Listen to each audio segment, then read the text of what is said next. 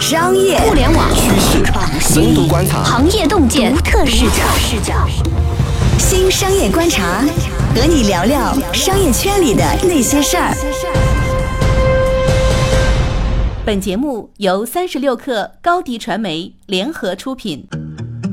大家好，欢迎收听这一期的新商业观察。我是三十六氪的深度报道主编杨轩。这一期呢，我们想回过头来反思最近的一个现象，就是在去年下半年开始非常火热的无人货架或者说办公室货架这个领域和赛道，到现在其实没过多久，其实已经有点凉凉了。这期我邀请到了我们部门的记者乔谦，他刚刚写过每日优先裁员的独家新闻。嗨，乔谦你好。大家好。呃，其实我们在去年年底的时候。已经能够看到说这个行业有些不对劲的情况。那个时候最先爆出问题的是新便利，他们被爆出了说，然后大幅收缩、裁员，然后撤回自己的货架。而且当时我们曾经试图去约访新便利的投资人，对方本来答应了我们的采访，但是因为新便利非常快，情况就急转直下。像投资人也都不愿意再出面再聊这个事情，其实已经很明显，说那个时候这个行业就已经出了一些问题。那从去年年底到现在四月，中间又过了一个季度，明显的就是说，已经从最疯狂的那一家最先收缩，到说现在可能是这个行业里面状况最好的几家，然后也出现了很奇怪的状况。那个乔老师，你能不能讲讲，就是据你知道的每日优先线是一个什么样的情况？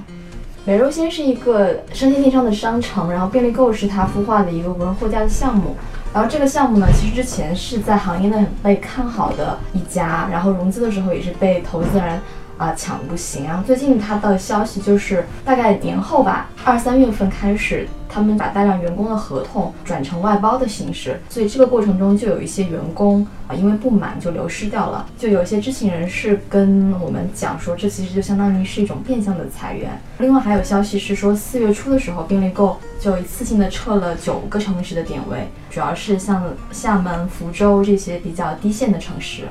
这个撤点位其实就跟之前新便利的情况是一样的，呃，新便利之前也是战略收缩，把全国低于五十个人的这种点位货架都撤掉了。其实就在乔迁报道说每人优先在裁员这个事儿之前，大概也就没几天，我们其实还有另外一个报道，就是说果小美也是刚刚发生了非常让人惊讶的变化，就是我们听到的消息是说，就是某些地区的。销售地推团队就地解散，然后我们还听到的消息是说，就是果小美的融资也遇到了阻碍。就是我们之前其实挺早也曾经从投资行业里面听到说，哎，果小美可能新一轮的融资就要拿到，但是过去了好几个月，这个融资也没有消息。我们听到的是说，果小美曾经想从阿里巴巴去拿它的新一轮投资，但是最后呢，阿里内部对这个项目争议很大啊，最后就没有投。反正是直到目前为止吧。谷小美的这个融资依然是没有着落，那我相信这家公司肯定在非常努力的去拿钱，但是呢，与此同时，就是谷小美面临这些，比如融资遇阻啊，以及他的某些团队他要就地解散这样的情况的时候，谷小美自己出来发了一份声明。说他们要去做战略转型，其实你从他那个战略转型的那个口径来看，其实他相当于说他的业务已经发生了巨大的变化。他说他们要做云端电商拼团的模式，其实也就意味着说那个东西已经很像拼多多。那拼多多其实不太需要地面团队了，也就是说从它的主营业务到它的组织结构都会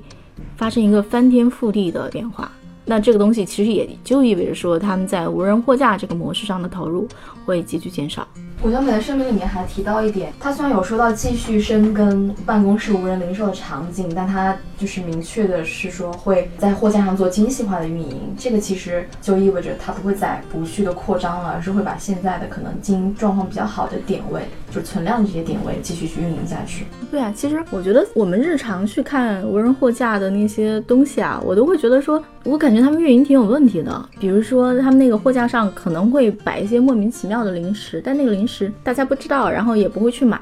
那有的很畅销的产品，他们其实补货是不及时的。我就印象中好像是听过消费者在抱怨说，哎，说为什么那个某某货架架子是摆在这儿，货没有上上来？我觉得可能都是他们的运营上跟不上。而且呢，我的一个朋友跟我说，因为他经常出差，然后他经常去新一线城市，像什么武汉啊、杭州啊，然后南京啊。他说他去那些地方的时候，他观察到在那些新一线或者说二线城市里，他的那些同事们其实不太吃无人货架上的东西。他们的同事就会说，无人货架上的这个东西跟我们楼下超市比，然后又贵，然后种类也没有那么好。大家可能我觉得可能就是说那种城市跟北上广深的人其实还是不一样，比如会更实惠一点。这个市场上的所谓的优质点位本身数量就很有限的，这么多家去争抢，其实最后能剩下来的那些可以持续的有盈利希望的点位并不多。我觉得这其实就是大家所谓说要什么精细化运营的原因吧。可能因为无人货架遇冷，所以反思的声音其实也越来越多。我我们前一阵儿不是采访过徐新嘛？我就记得徐新的那个谈话里，他就讲到说，他说无人货架这个事情他看不太懂，因为徐新其实是没有投，就是今日资本的徐新。他说为什么呢？他说其实你去算无人货架的那个销售额，一天的销售额可能是几百块、几千块，但是如果是一个便利店的话，它一天的销售额可能是几万块。他会觉得说单个点位产生的销售额不够多，那是不是能形成一个规模化的生意？这可能是一个反思吧，但是我觉得说在优质点位上，其实大家还是有需求的。真的是，我觉得在一线城市里，可能包括一些新一线城市里的所谓优质点位，就是大家还比较有钱，然后也比较懒的这些地方，大家还真的是有无人货架的刚需。但是呢，第一你要考虑好你的货是什么。我之前对每日优先的印象还比较好，是因为他们是有冷柜和热柜，然后它的冷柜里面会有水果，然后可能会对水果酸奶。热柜里面冬天其实热柜里面你有些热茶有的。还是挺想去买的，就是你的货是什么，你的柜是怎么样的，会导致比如你的动销，你的销售额就是比其他人要高，同样一个点位，你挣到的钱会比其他人要多。我觉得这个其实也是所谓精细化运营中的一个部分。对，这也是当时我们采访徐正的时候，他特别强调的一点，就是因为每日优鲜其实它自身的这个生鲜电商的业务，包括他为这个业务做的前置仓这个准备，其实是一个很重要的基础设施吧，是其他家没有的，只有他能算过来账。嗯，其他家不行，这是他当时的说法。对。但是似乎是他们在扩张的过程里面，其实那个无人货架的扩张速度已经超过了他们布前置仓的这个点位的范围了。对，是的，就是有一些城市其实是只有货架而没有电商的，所以它如果再去布仓的话，其实是全新的仓，相当于是只是为了支撑货架业务的，这样其实它的成本就会比较高。嗯，所以其实回过头来再反思这个事儿，可能第一关于需求，我们刚才其实反思的这是不是一个真需求？这可能真的是一个真需求，但是中国是一个分层市场，就是每一个城市每个阶层的人都还是有比较大的差异，不能说北京的同学们真的有强需求，就代表说全国的同学都有这个强需求。第二个值得反思的点，可能就是说在扩张的同时，因为所有互联网创业的人最近几年都会有一个共通的感受，就是说我从拿钱。到扩张掉特别的快，但是可能从在扩张的同时，可能也得算算账，就我这个账能不能算平？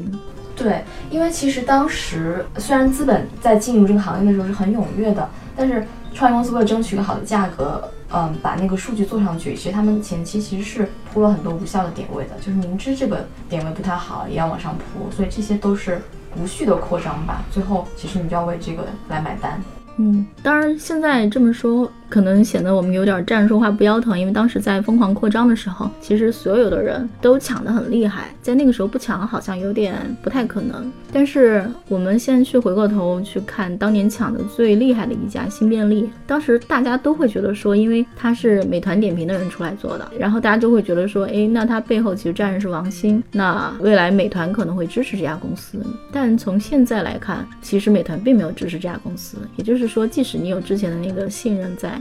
并不代表说你的熟人或者是你的前领导就一定会把钱投给你。而且啊，其实你有一个反思，其实这个反思可能对我们普通人来说并不是一个很重要的事情，但是可能对投资人或者说投身进去的人来讲还是值得思考的。最近有投资人跟我们说，他们其实在反思说，是不是不应该去铺风口，是不是不应该去铺那些热门项目？为什么这么说？就说你去铺热门项目的话，意味着说。你投进去的那个价钱很高的，就跟我们在二级市场上炒股一样，即使是一只很好的股票，你用一个很高的价钱买入，到你卖的时候，其实你也挣不了多少钱。而且与此同时啊，就是有投资行业里的人在反思，比如他们投了无人货架，但其实他们还是有机会去投那种叫自动贩卖机类的东西。这是其实看起来很像的两个东西啊，但是可能还是非常不一样。比如说自动贩卖机，可能从第一天开始，它可能铺的不会很快，因为它成本相对高嘛。但是它的比如说货损，它不会那么容易被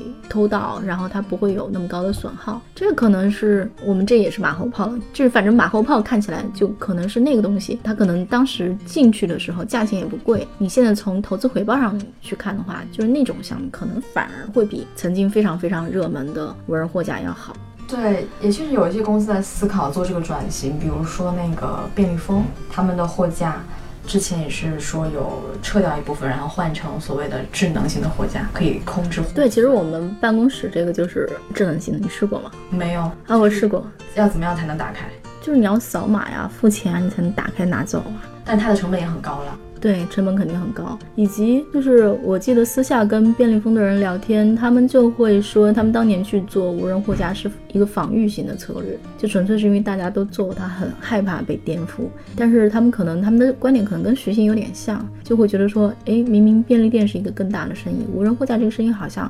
会相对小一点。我觉得这可能又可以再重新再思考，像共享单车，呃，在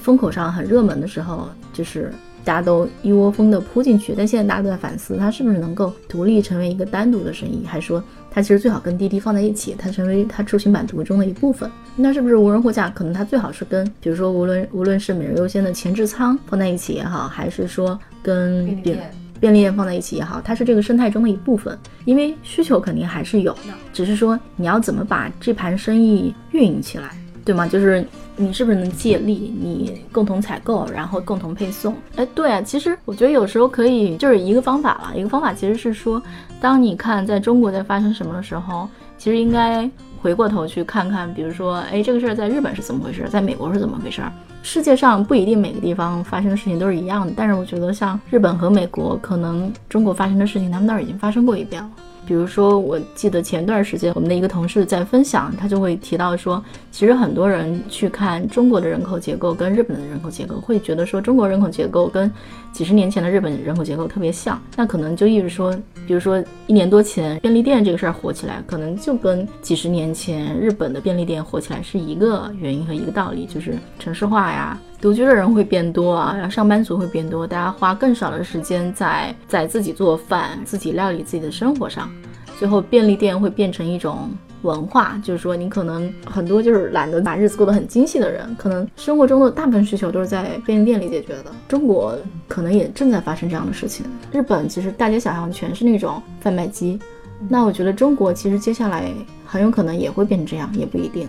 我觉得还有一个事儿，其实可以再思考，就是为什么像充电宝、像那个无人货架，就这样的项目，大家会那么疯狂的冲进去？可能是因为说现在还是比较缺投资主题的，而且我有的时候会觉得说，是不是大家会就是一级市场上的 VC 也有一点像二级市场上的炒股的股民一样？就是这个题材热，大家全都扎进去，然后可能即使你自己不是深信这个项目，但是其实大家可能想的是说，你有一个接盘侠，你把这个盘给接住就行了。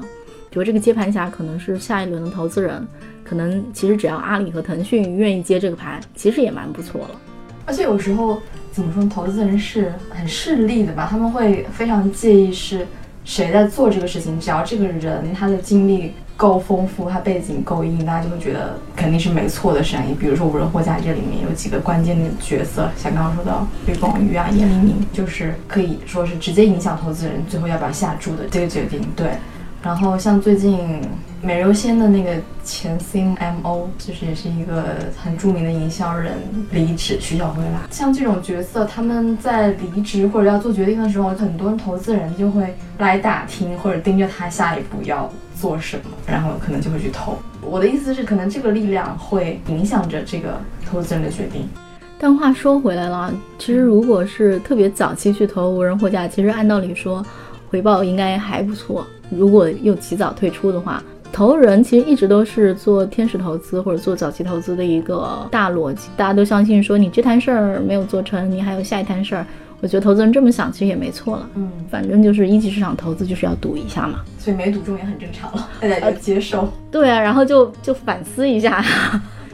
但是我其实觉得很难想啊，就是说，OK，我们可能经历了这么几个，比如共享充电宝，然后无人货架，还有说共享单车这几个风口之后，大家会不会真的是发自内心的去反思，说，哦，这么做生意是不对的，或者这么投资是有问题的，也不一定啊，说不定下一个风口来的时候，大家还是一样的疯狂呢。今天这一期呢，我们聊了无人货架这个风口是怎么快速的从很热变成很冷的。那在这种快速变冷的过程里面，有什么东西是值得反思的？其实我们不止反思了无人货架这个风口，我们还顺便反思了共享充电宝、共享单车，以及投资人和创业者在中间是一个什么样的心态。感谢大家收听我们这一期的新商业观察，同时呢，我也推荐大家去听一下我们的另一档节目，叫《硅谷早知道》，是我们常驻硅谷，在硅谷生活了很多年的徐涛来主持的。那就先这样，然后喜欢我们的节目呢，也欢迎点赞、转发或者下载三十六课的 APP。下一期我们不听不散，再见，再见。一手商业资讯，精准创业风口，专属职场锦囊，尽在三十六课 APP，快来下载吧！微信关注松子收音机，收听更多名人大咖的专业解读。